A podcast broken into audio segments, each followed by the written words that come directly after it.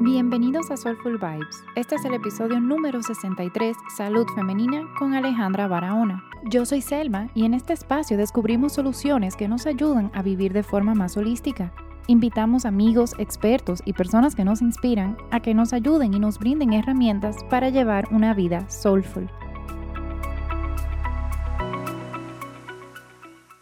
Hola y muy bienvenidos a todos. Yo estoy súper emocionada de este episodio de hoy porque ha sido un tema muy solicitado por las, las chicas en, en, el Soul Food Tribe. Y hoy tenemos a Alejandra Barahona, que también se le conoce en Instagram como Women's Coffee. Ella es doctora en medicina, recién graduada de la Universidad de Panamá y creadora de la cuenta Women's Coffee PTY cuyo propósito es empoderar a las mujeres acerca de la salud femenina y el feminismo con un poco de café, que a mí también me encanta.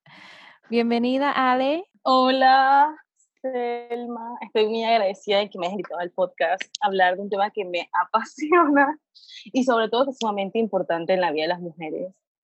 Sí, no, y, y, y no solo eso, sino con todas las cosas que están pasando hoy en día, yo siento que es más relevante aún que, o sea, siempre ha sido muy relevante, pero yo siento que ahora es como tan importante uno en realidad tener esa, e, e, esa información adecuada y correcta para uno saber cómo tomar las decisiones en un futuro. Exacto, exacto.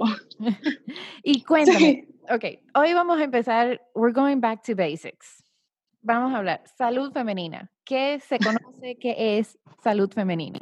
Bueno, yo hay, algo que me gusta mucho, por ejemplo, saben que ser mujer tiene un gran impacto en la salud, ya sea biológico y relacionado con las diferencias de género. La salud de las mujeres es de gran importancia, ya que muchas sociedades se encuentran en desventaja en, este, estos aspectos de, por ejemplo, de la higiene de la mujer. Em, tenemos preocupaciones únicas como el ciclo menstrual, el embarazo, el control del embarazo, la menopausia, por mencionar algunas, y es por esto que es sumamente importante hablar de esto y comprenderla mejor. Claro. Y bueno, en este episodio nos vamos a enfocar un poco más en, en eso que hablamos de, bueno, de la regla y de las mujeres en edad fértil, principalmente. Eh, vamos a empezar, ok. El ciclo menstrual, que tú, eh, que lo mencionaste, si, si tú no puedes resumir un poco en qué consiste, porque hay mucha gente, ay, bueno, hay muchas fases, esto que lo otro, cómo realmente, eh, sí, cómo entendemos todo eso, porque muchas de nosotras ni siquiera entendemos nuestro, nuestro ciclo. Exacto. Eso es muy cierto, muchas mujeres de verdad ni siquiera entienden el ciclo y me hace mucha gracia porque yo había hecho un quiz en que le preguntaba a las personas cuál es tu primer día de la menstruación y muchas mujeres no tenían ni idea, ni idea que el primer día de la menstruación, el del ciclo menstrual, perdón, es la menstruación.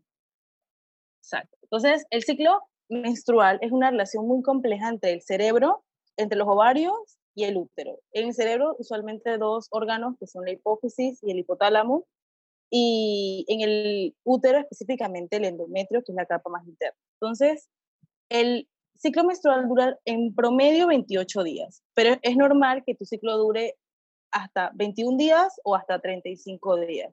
Menos de 21 ya no es normal y más de 35 tampoco ya es normal. Entonces, eh, se puede dividir por fases.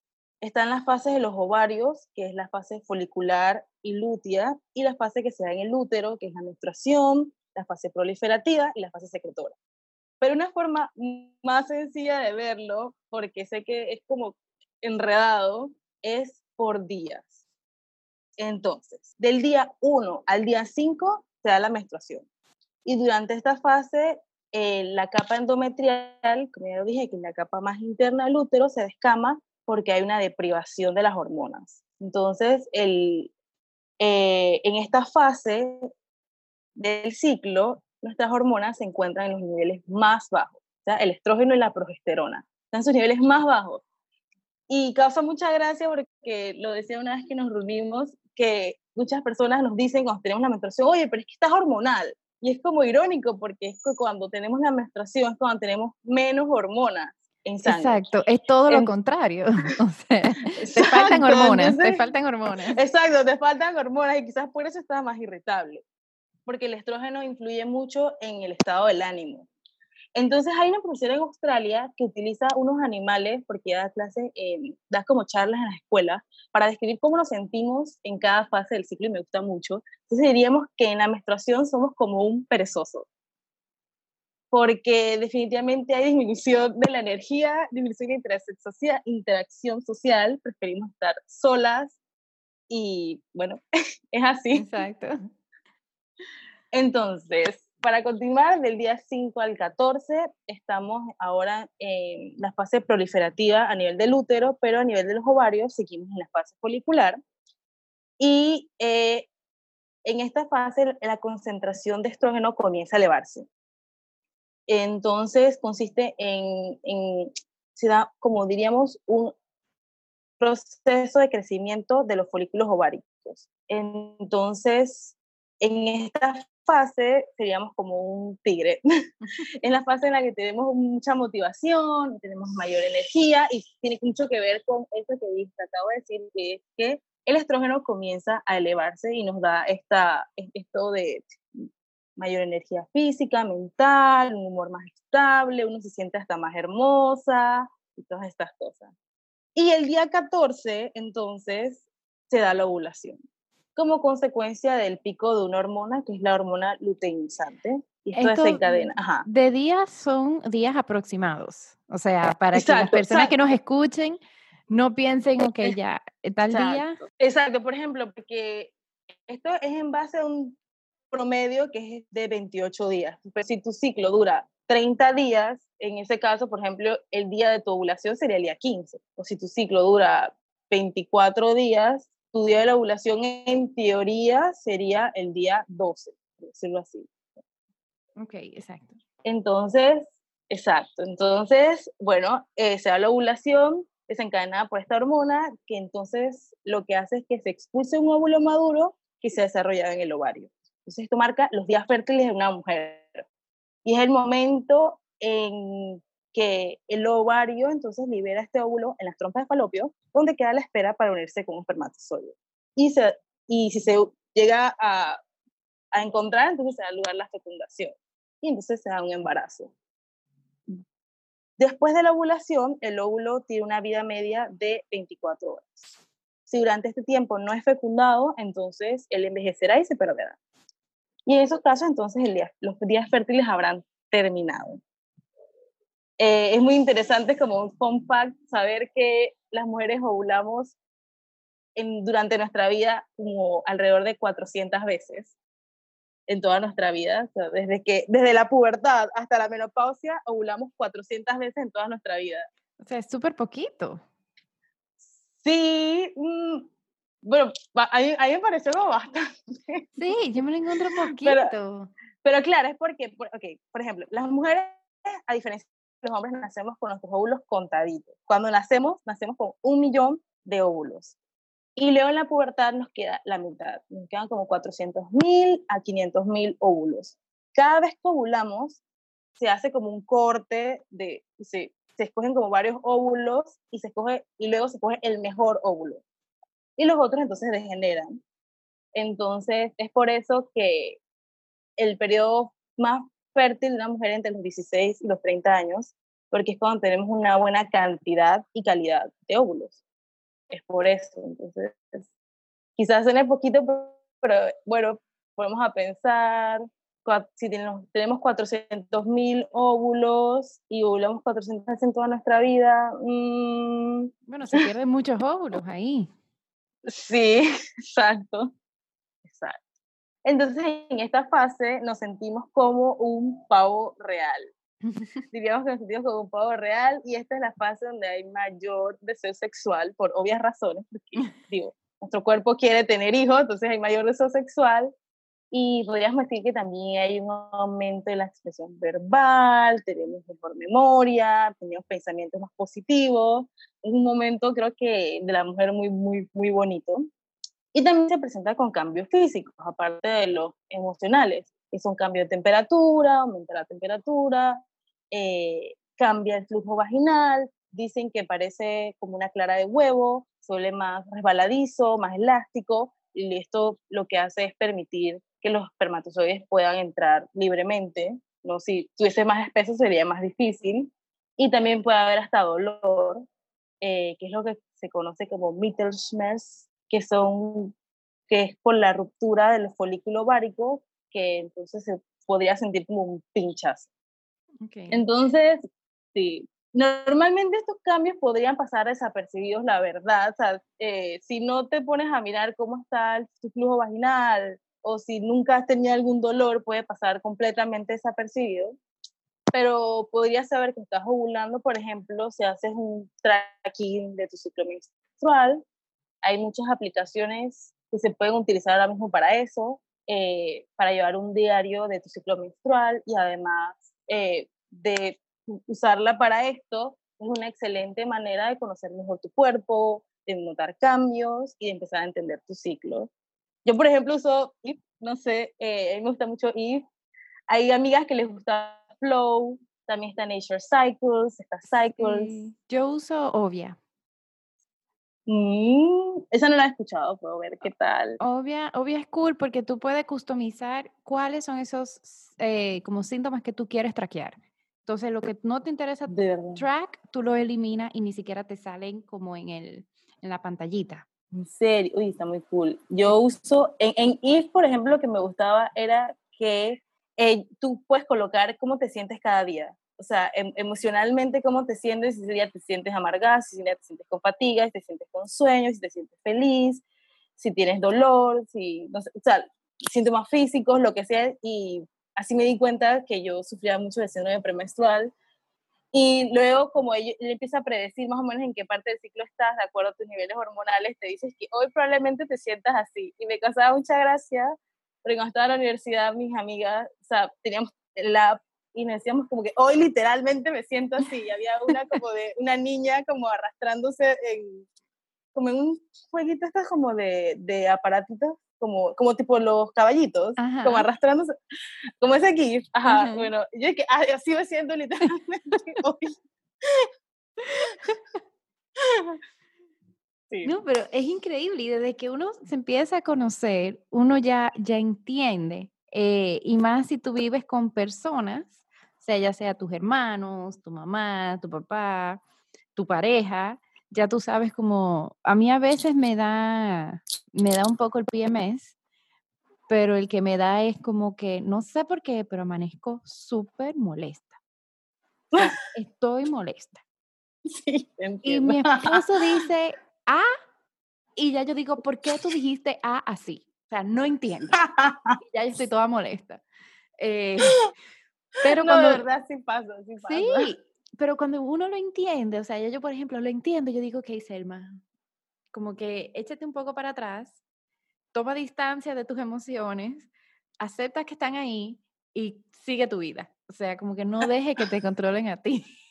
Así es, así no, de verdad, así es, porque uno como que se vuelve más consciente de que no fue lo que, no fue el A que él dijo, e, es que, es que yo estoy como más, más sensible hoy. Exactamente, así mismo.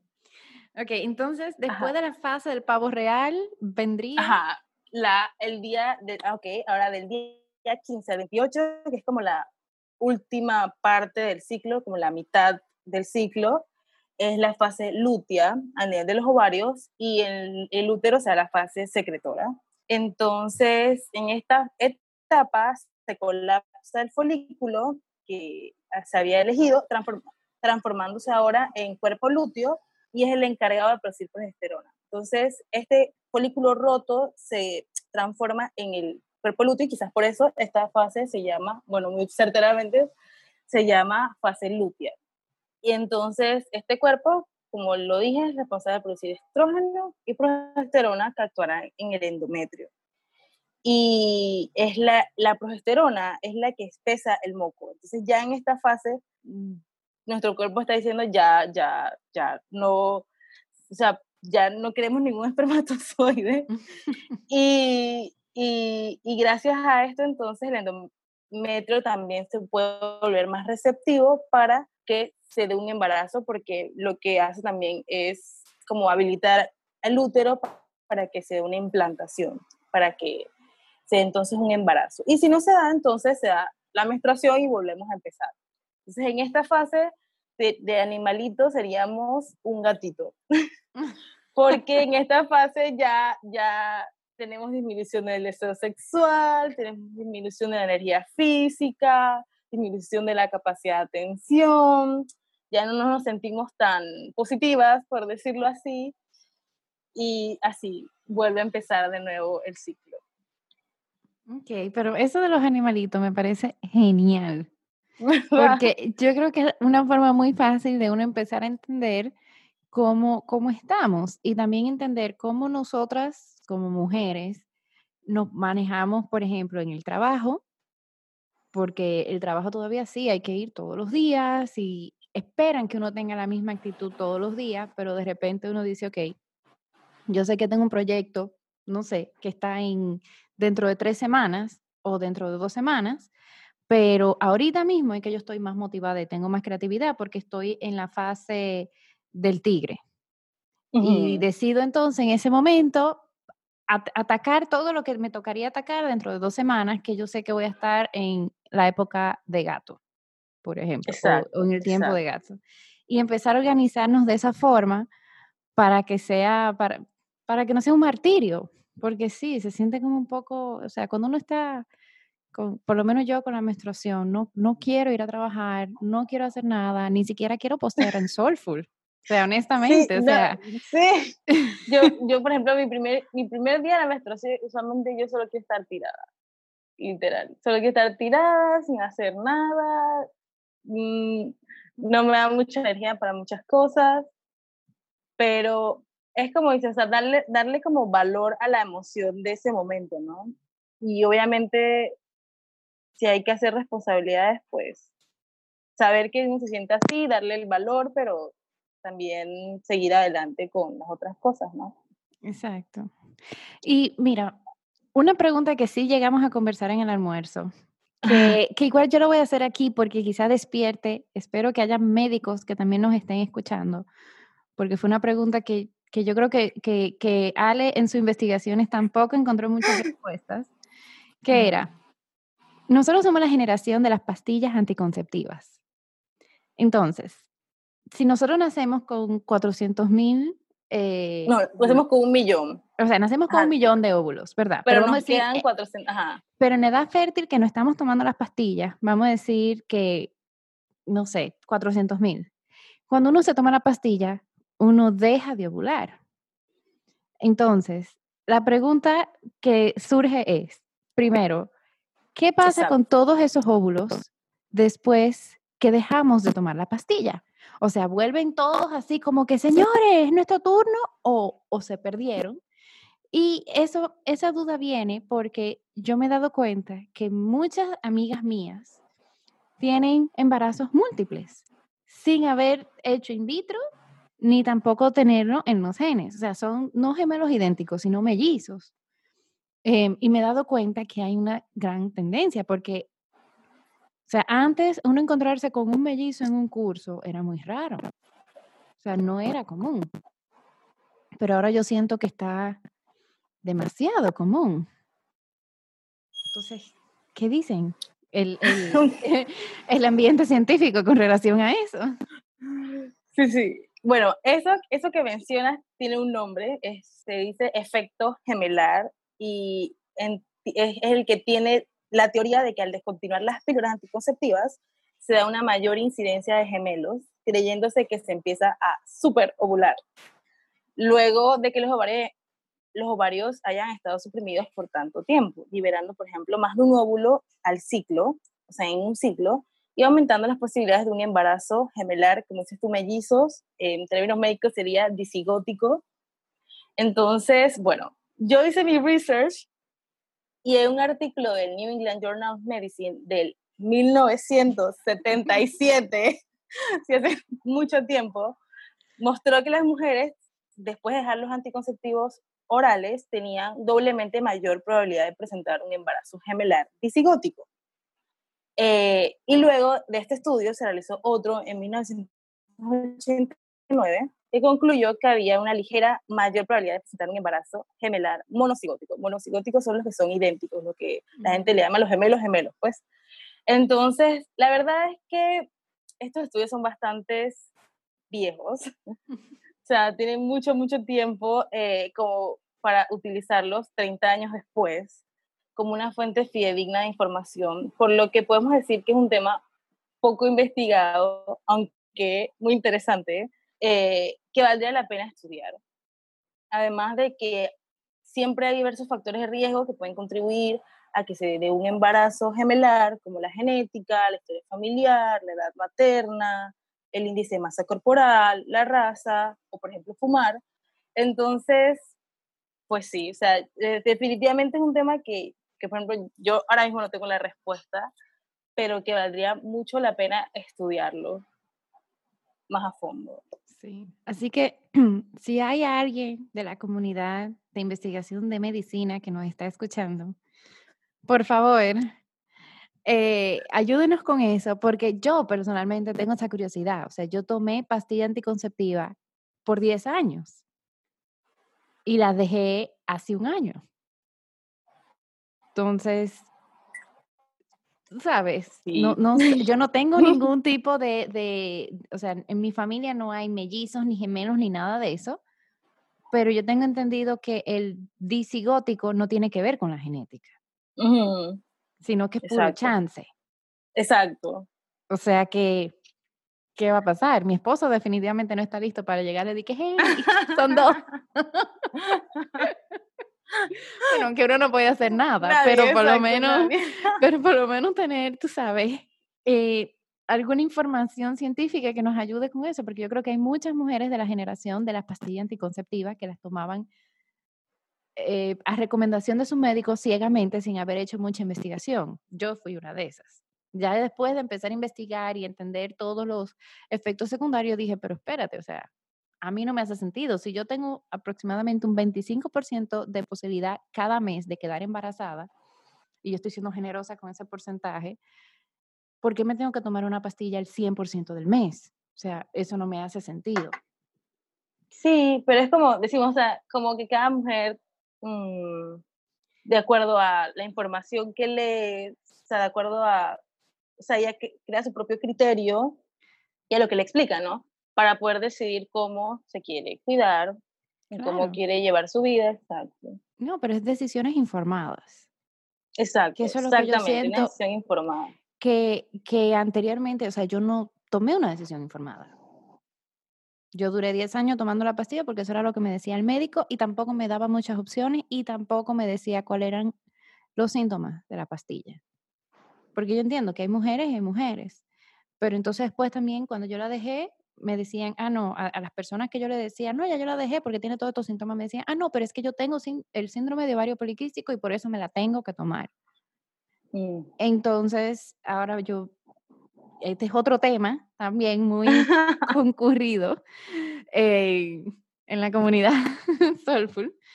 Y, y, es, o sea, el síndrome de los ovarios poliquísticos. Eh, si no puedes contar un poco en qué es y cuáles son algunas de esas desinformaciones que quizás no tienen un poco confundidas a todas. Bueno, ok. Bueno, el síndrome ovario poliquístico SOP, para resumirlo cada vez que lo mencionemos, se habla tanto ahora y se ha vuelto tan relevante porque es la endocrinopatía más común de las mujeres en edad reproductiva y la causa más común de fertilidad de mujeres. Entonces se caracteriza por anormalidad del metabolismo de andrógenos y estrógenos. Su causa aún permanece desconocida, por lo que su tratamiento es principalmente sintomático y empírico. Y esto cae mucho en lo que decías en antes, ¿no? Entonces, se cree que la etiología, es decir, la causa, puede estar centrada en la resistencia a insulina. La insulina es una hormona que contribuye con el procesamiento de los alimentos. La resistencia a insulina se da cuando las células del cuerpo no responden normalmente a la insulina y como consecuencia los niveles de insulina en sangre empiezan a estar más elevados y los de glucosa también, los del azúcar, también empiezan a estar más elevados. Y otra teoría de esta causa son los altos niveles de andrógenos. Los andrógenos que son comúnmente conocidas como las hormonas sexuales masculinas, las mujeres también tenemos andrógenos y, eh, bueno, eh, es, también es una de las cosas que explican la causa. Pero el SOP no es simplemente una enfermedad de los ovarios, es también un trastorno endocrino y metabólico que afecta al cuerpo mucho más allá de los ovarios. No todas las personas con SOP tienen quistes en los ovarios y los ovarios poliquísticos por sí solos no cumplen los criterios para el diagnóstico.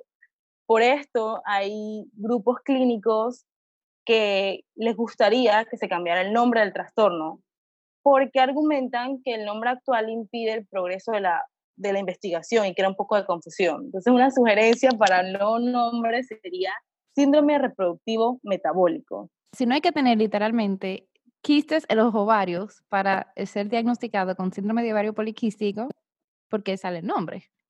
Exacto, exacto. Bueno, porque también cuando se descubrió, pues fue la forma en la que se descubrió y luego se fueron añadiendo las otras características y todo. Pero a mí me gusta el nuevo nombre, o sea, a mí me gustaría que ese fuese el nombre, sí. Entonces, los síntomas. Los síntomas son ciclos eh, menstruales irregulares. Eh, los ovarios, como ya lo dije, son los encargados de producir los óvulos que se liberan todos los meses como parte de un ciclo menstrual saludable. Si una mujer tiene SOP, el óvulo puede no desarrollarse o no desprenderse durante la ovulación como debería. Y a esto nos referimos con que hay una anovulación, es decir, no hay ovulación. Por eso es que el SOP puede causar amenorrea, que es ausencia de la menstruación eh, por más de, de 6 a 12 meses, o periodos menstruales irregulares. Y esto puede provocar infertilidad y el desarrollo de los quistes en los ovarios.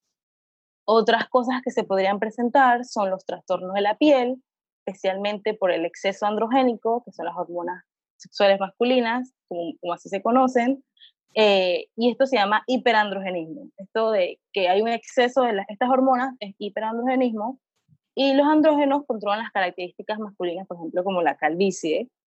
Entonces, al estar elevados, pueden evitar la ovulación en el ciclo menstrual y causar exceso de crecimiento del vello, que es lo que conocemos como hirsutismo en el rostro, en el mentón, en, el pecho, en la parte superior de la espalda. Y una pregunta, ¿cómo uno diferencia eso de genética?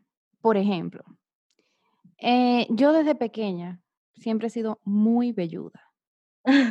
yo tenía mi bigotico, yo tenía mucho, mucho vello en las piernas, claro, con todas las opciones que uno tiene para irse la piña entre láser y todo eso, ya no tengo tanto, pero igual.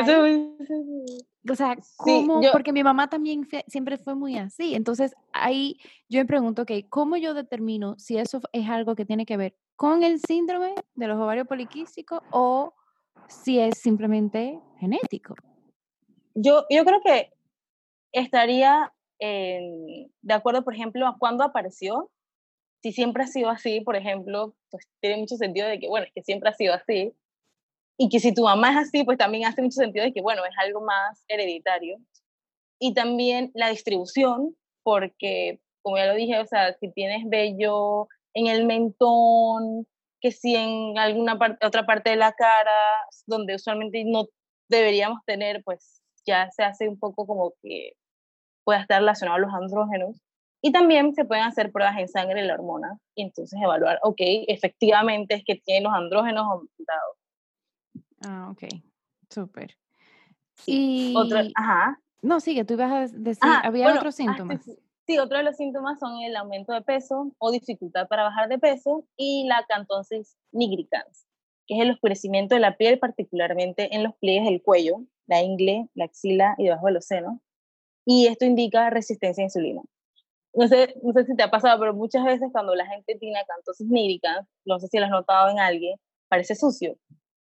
Usualmente las personas cuando tienen en la parte de atrás del cuello, parece sucio. Oye, pero esta persona tiene un sucio en el cuello y no, es acantosis nírica. Y, y, e ah. indica resistencia a la insulina. ¿Y cómo se si es un signo, es un... La resistencia a insulina es como quien dice el, la causa principal de la diabetes, de la diabetes en general. En, bueno, sobre todo la tipo 2, porque la tipo 1 es ya una ausencia de, de, de insulina, ¿no? Entonces, eso, es, es más que todo con ese tema, pero para que se comprenda que es uno de los signos que pueden tener las mujeres con síndrome ovario poliquístico. Y es muy común porque, claro, hay muchas personas con diabetes y quizás ahora lo puedan notar y que no es sucio, sino que es acantosis genérica. Mm, muy importante, eso es muy importante. No, y así, si por ejemplo, si alguien que nos está escuchando ve eso, eh, de repente es una buena señal de ir a ver a su médico para, para chequearse. Em, Exactamente. Y aprovecho que estamos hablando del SOP, que nos hicieron algunas preguntas en las redes sociales eh, y que dicen, déjame, lo estoy buscando porque ahora se me perdió. Ok, ya la encontré. La primera, vámonos con la más fácil. Hormonas y el acné. ¿Qué hago? Hormonas y acné, Dios. bueno, yo creo que yo podría empezar diciendo, por ejemplo, que, que no hay cura para el sol, primero que nada, y que los síntomas se pueden controlar. Se hace un plan basado en los síntomas, como por ejemplo, en este caso esta chica sería el acné, eh, o los más importantes, por ejemplo, si quieres tener hijos o no quieres tener hijos, eso es muy importante, y las afecciones que puede causar el SOP, que no los he mencionado, pero, por ejemplo, diabetes y enfermedad cardiovascular son una de las afecciones importantes del SOP, por eso es una enfermedad metabólica también. Entonces, una de las cosas más, más, más importantes como el top uno es los cambios de estilo de vida saludable. La pérdida de peso en una paciente con SOP por ejemplo, en caso de una paciente obesa, no todas las pacientes son obesas, 20% de las pacientes que tienen eso no son obesas, mejora la función ovárica. Y hay muchos estudios que han demostrado que por lo menos una pérdida de peso de 5% mejora los aspectos del sistema endocrino del SOP y disminuye los niveles de andrógeno. Y el andrógeno explica mucho el acné los andrógenos son los que explican mucho la parte del acné, eh, los que contribuyen bastante al acné. Entonces, una de las cosas que se podría hacer es empezar por ahí, cambiar la dieta, hacer ejercicio, em, una dieta baja en grasas, alta en frutas, verduras, granos enteros, legumbres. También esto reduce el estrés oxidativo y la inflamación y podría ayudar mucho con el tema del acné. Y eh, otras cosas como Em, por ejemplo, que me decía mi dermatóloga, que se llama Anet Valderrama, ella decía que el acné eh, puede eh, mejorar bastante con, por ejemplo, dejando el consumo de lácteos porque exacerban el acné eh, con el, consumo de azúcares también pueden exacerbarlo y también puede mejor, se puede recomendar una dieta rica en zinc, vitamina C, fibra, omega 3, té verde y como ya lo dije, una dieta saludable y rica en frutas y vegetales. Esto de verdad mejora, puede mejorar bastante el acné. Y en caso, por ejemplo, de no mejorar, pues consultar con un dermatólogo que evalúe más a fondo, porque el SOP es una enfermedad que requiere muchas disciplinas para que la paciente se sienta mejor. No solamente el ginecólogo, también el nutricionista, un dermatólogo, porque si el acné afecta tu autoestima, también hay que verlo. Eh, un psicólogo, porque si tienes problemas emocionales con cómo te ves, no te agrada o te sientes triste, pues también es importante ver esas partes. Entonces, básicamente eso. Claro. Bueno, eso responde una pregunta que decía, ¿qué medicina alternativa se puede utilizar para el acné hormonal? Pero así como dijiste, ah, sí. la alimentación, señores, la alimentación es clave. Em, otra pregunta. Y también, bueno, claro, también hay otros. Ajá, sí, dime, dime. No, ah, dime, Hubo otra pregunta que hicieron una pregunta compleja. Alguna parte ya tú la respondiste, pero igual la voy a hacer completa. ¿Cómo puedo combatir el SOP? ¿Tiene cura? ¿Tendré problemas para tener hijos? Ok, primero que nada, vamos a regresar un poquito a la parte de, la, de los basics del SOP para ver algo de los criterios.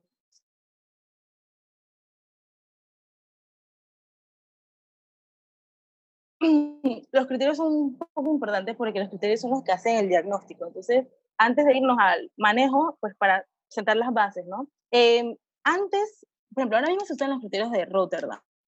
Y antes se utilizaban otros criterios que eran los criterios del NIH, que es el National Institute of Health.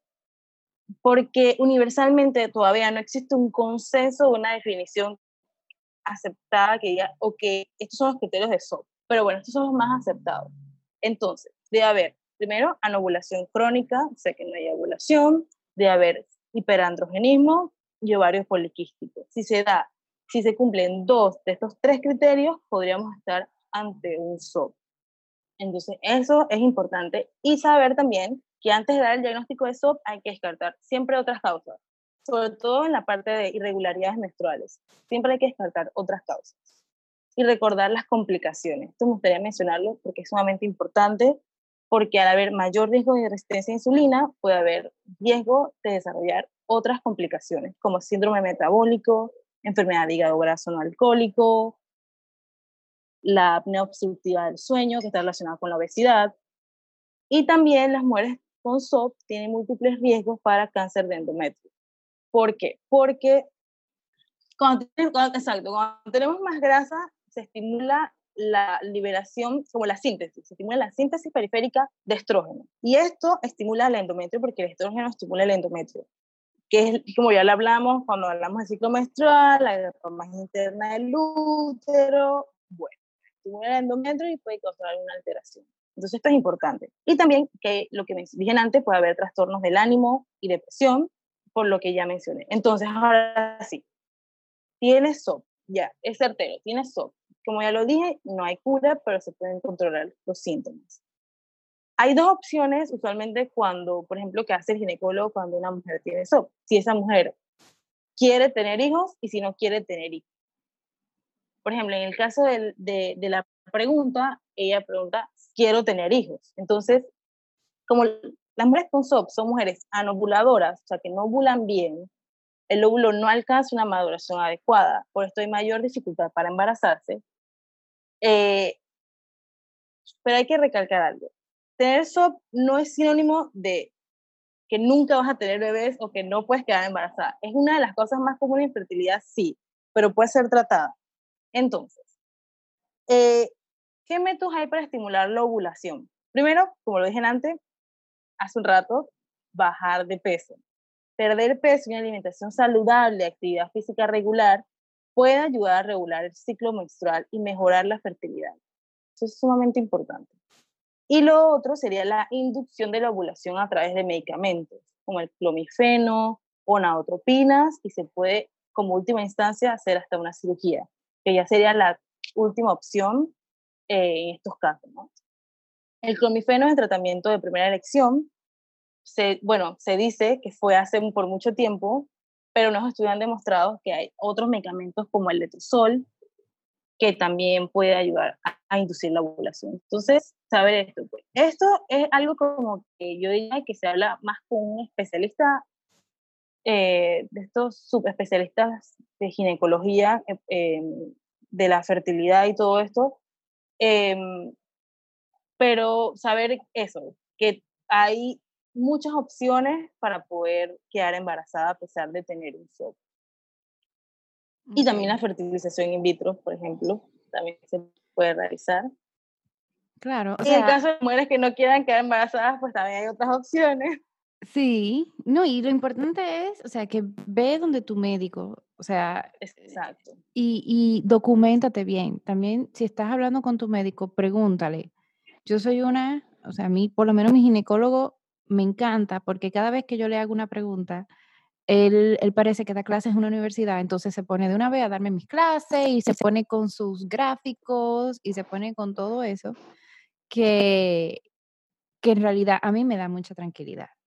Así que un tip que yo, yo le daría es, o sea, no tengan miedo de cuestionar a sus médicos, pero para ustedes aprender.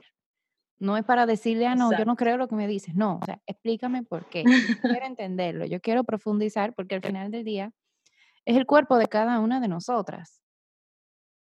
Exacto. Y, y si queremos tener hijos, es nuestro futuro. Entonces, realmente es muy importante y Y quizás psicológicamente hablando, nos como que a las muchas mujeres nos entrenaron a ser educadas, a no ser muy preguntonas, a no sé qué más, pero sí es importante uno entenderlo y más por eso, porque no hay tanta información. Exacto. y tenemos em el derecho también de, de, de, de saberlo.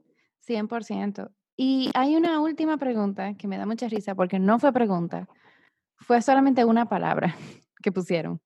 Estreñimiento. No, estreñimiento. Ajá. ¿Eso tiene alguna relación con el no SOP?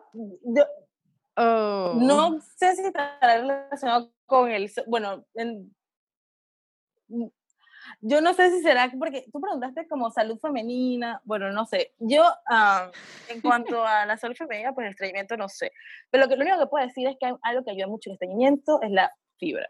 Comer mucha fibra, más que decir que, oye, tú mantienes lactulosa, no, de verdad, de verdad, lo puedo decir por experiencia personal, porque yo muchos años de mi vida sufrí estreñimiento y fue cuando empecé a ir a la nutricionista, hace ya un par de años, que em, de verdad empecé a comer más fibras, a desayunar todos los días. Por ejemplo, yo desayuno todos los días pancake de avena, me encanta. Y de verdad, de verdad, yo todos los días voy a empezar. Y es eso, es comer mucha fibra, tomar mucha agua. Hay muchas, muchas veces la gente se toma esto de que, por ejemplo, la lactulosa, que bueno, sí funciona. Por ejemplo, en casos de que hay una persona que de verdad, de verdad, de verdad no pueda ir al baño a pesar de que mucha fibra, pues, ¿qué va a hacer? O sea, hay otras opciones, ¿no? Pero eh, sigue siendo importante tomar mucha agua. Claro. Mucha agua. A pesar de que tomas los, medicamentos, hay otros que se utilizan, siempre es importante tomar mucha agua. Y eso. Ok, no, eso está perfecto. Y, y, lo que habías dicho de tener tu equipo, yo sí creo que es importante. Eh, y yo te había contado esta historia en el almuerzo, cuando nos juntamos aquella vez, pero la quiero hacer ahora con todo el mundo. O sea, yo hubo un tiempo que, que tenía mucho estrés, eh, que fue hace ya como cuatro o cinco meses, donde mi, mi regla se puso sumamente irregular. Eh, empecé a tener acné y en realidad, o sea, yo sí tenía mi equipo, yo no, ellos no se conocían entre ellos, pero sí yo tenía mi psicóloga, nutricionista y, mi ginecólogo. Y aunque no se conocían entre ellos, sí sabían la existencia uno y del otro. Y por ejemplo, eh, el ginecólogo lo que me dijo fue, mira, sí, o sea, yo no soy una persona que deba exhortar que coma mucho, eh, ni nada de eso, siempre es saludable, pero si para ti te da mucha ansiedad dejar el azúcar, cómete un besito de Hershey's. O sea, esos son cuántas, 90 calorías y te va a bajar mucho la ansiedad, porque él dice, o sea, lo que me gusta de este doctor es que él decía, o sea, tú lo que tienes es estrés y tus tres te están manifestando en la regla. Entonces, por ejemplo, la psicóloga me dijo que háblate con tu nutricionista para que no sea tan estricta la dieta. Entonces, yo voy donde la nutricionista y efectivamente me la pusieron muchísimo más flexible. Ya por suerte he tenido cuatro reglas que han sido bastante regulares. Em, pero es eso, o sea, yo me sentí muy tranquila de poder tener mi equipo, que ninguno empezaba a desvirtuar al otro. Si no era como que, mira, dile que te recomiende tal cosa, o mira, yo desde mi punto de vista le diría a la nutricionista esto, o la psicóloga, o sea, y era como muy así. Y me gustó que, que bueno, la psicóloga me dijo se me medita todos los días, porque en ese tiempo yo no estaba meditando todos los días. Y, y yo creo que cuando uno tiene ese equipo, uno se siente también más apoyada, uno se siente menos, menos sola. Sí, mira, Mira que coincidentemente mi psicóloga, eh, ella es especialista en tratar mujeres con trastornos endocrinos y todas estas cosas. Y en su blog ella hizo una lista de los pilares de un abordaje integral. Bueno, mi psicóloga se llama Luciana Céspedes, si la quieren buscar, eh, para, para, para, para encontrar más información en su blog. Entonces, uno, la atención médica, ya sea con ginecólogo, con endocrinólogo, con un dermatólogo, como lo mencioné antes, los temas del acné. Dos, alimentación adecuada, indicada y supervisada por un profesional de la nutrición. Es verdad que podemos, o sea, podemos comer, pues, no sé cómo decirlo, pero es importante que al menos al principio, cuando estés aprendiendo de tu cuerpo y sus necesidades, tengas supervisión de un profesional, sobre todo por el riesgo de desarrollar trastorno en la conducta alimentaria al seguir dietas muy estrictas y no personalizadas. Entonces es importante. Y también uno puede aprender muchas, muchas, muchas cosas.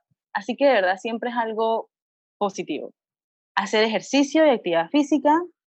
Cuatro, educación. Conocer lo más posible tu diagnóstico, investigar de fuentes confiables, anotar todas tus preguntas, como dices, las preguntas que tengas y las consultas con tu médico, súper importante. No solo te permitirá tomar mejores decisiones, sino que te ayudará a, a comprometerte con tu cuerpo y tu proceso. Y cinco, sumamente importante, evaluar la salud mental. Súper importante. Y son los cinco pilares. No, esos pilares en realidad está buenísimo y te voy a pedir si me puedes compartir el link para yo también ponerlo aquí en la descripción del, del episodio, porque yo creo que para muchas personas se lo va a encontrar muy valioso. Eh, ¿Y cuáles son tres tips que tú le puedes dar a nuestras oyentes en general en cuanto a la salud femenina que puedan aplicar? Bueno, yo, tres tips. Mm, yo, yo, yo, yo hice un post una vez y es algo que me gustaría mucho, no sé, no, no, no creo que cumpla exactamente con los tres tips, pero, por ejemplo, ¿qué debe realizarse una mujer entre sus 20 y 30 años? O sea, incluso hasta más, ¿no? ¿Qué debe realizarse, por ejemplo? Primero, visitar a tu, de rutina a tu ginecólogo, como una mujer saludable, por lo menos una vez al año, primero. Segundo, Consejería de planificación familiar. Por ejemplo, escoger el mejor método anticonceptivo para ti, el, de acuerdo a lo que hayas aprendido, a lo que te hayan explicado, lo que hayas, a lo que hayas leído, a, o sea, que sea una decisión informada, como dices tú, una decisión así. Y al que mejor te vaya y que mejor te funcione y todo. Entonces, tercero, el tamizaje. Los screenings del cáncer cervicuterino son sumamente importantes, realizarte tus PAPs, desde los 21 años, una vez al año. Yo sé que hay, por ejemplo, en Estados Unidos se realiza dos veces al año, eh, perdón, cada dos años, pero en Panamá, por diversas razones, pues se realiza una vez al año.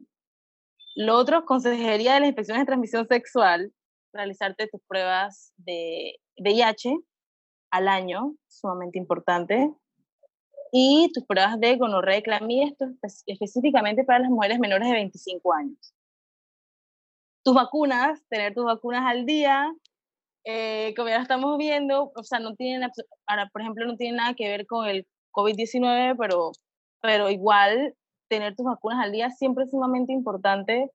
No es que te van a ayudar a contrastar el COVID, pero pues si tienes, si, te, si puedes prevenir, por ejemplo, algo que prevé una vacuna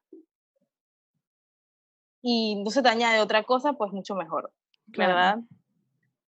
apoyo e información, por ejemplo, por violencia doméstica e interpersonal, también es sumamente importante. Y yo agregaría como un tip personal, pues ir a terapia, mm. porque es maravilloso para cualquier edad, para conocerte mejor, para muchas cosas, para la salud mental, pues esos son mis tips. Yo sé que son más de tres, pero yo definitivamente Sí, no, y son tips sumamente valiosos que quizás algunas no, no lo han pensado o tienen años que, que, que no lo habían contemplado.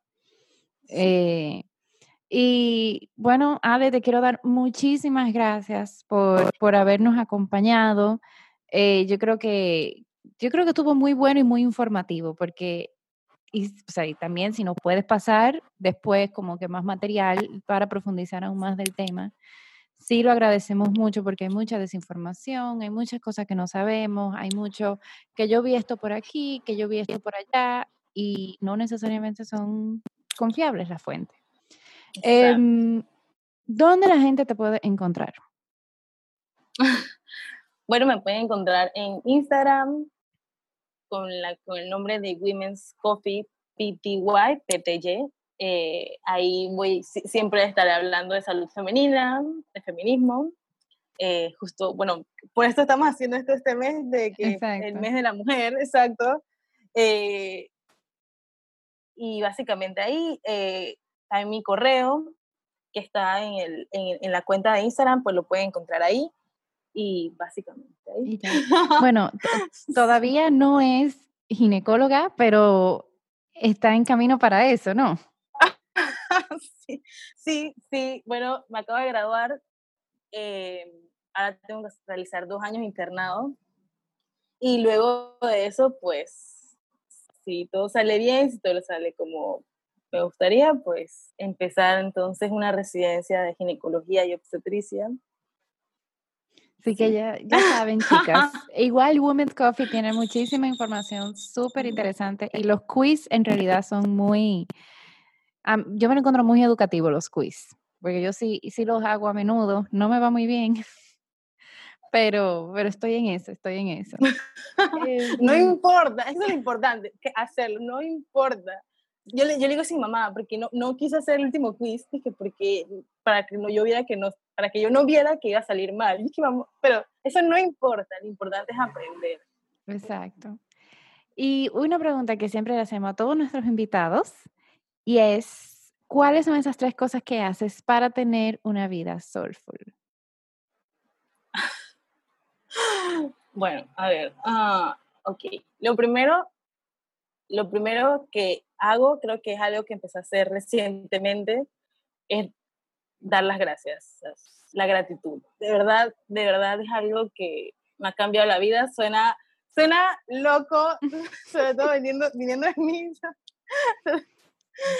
Porque, pero eso te hace como valorar las cosas del día a día. O sea, uno, uno da muchas cosas por sentadas, como, como, no sé, como poderte comprar un libro, tomarte un café. O sea, si no tuvieras dinero para comprarte ese café que tanto te gusta, o para hacer estas cosas que tanto te gustan, o por las personas que tienes, que te dan apoyo todos los días, de, de verdad, de verdad, la gratitud es algo muy, muy lindo y es una de las cosas que más he aplicado. Eh, que, que, me ha hecho vivir una vida más, más soulful, como, como dirías tú. Eh, lo otro, y la terapia. El, mi último año de graduación fue un año muy difícil para mí y definitivamente ir a terapia me, me cambió la vida. O sea, fue, fue, ha sido muy, una experiencia muy linda. Yo creo que mi psicóloga no sabe cuánto yo la adoro.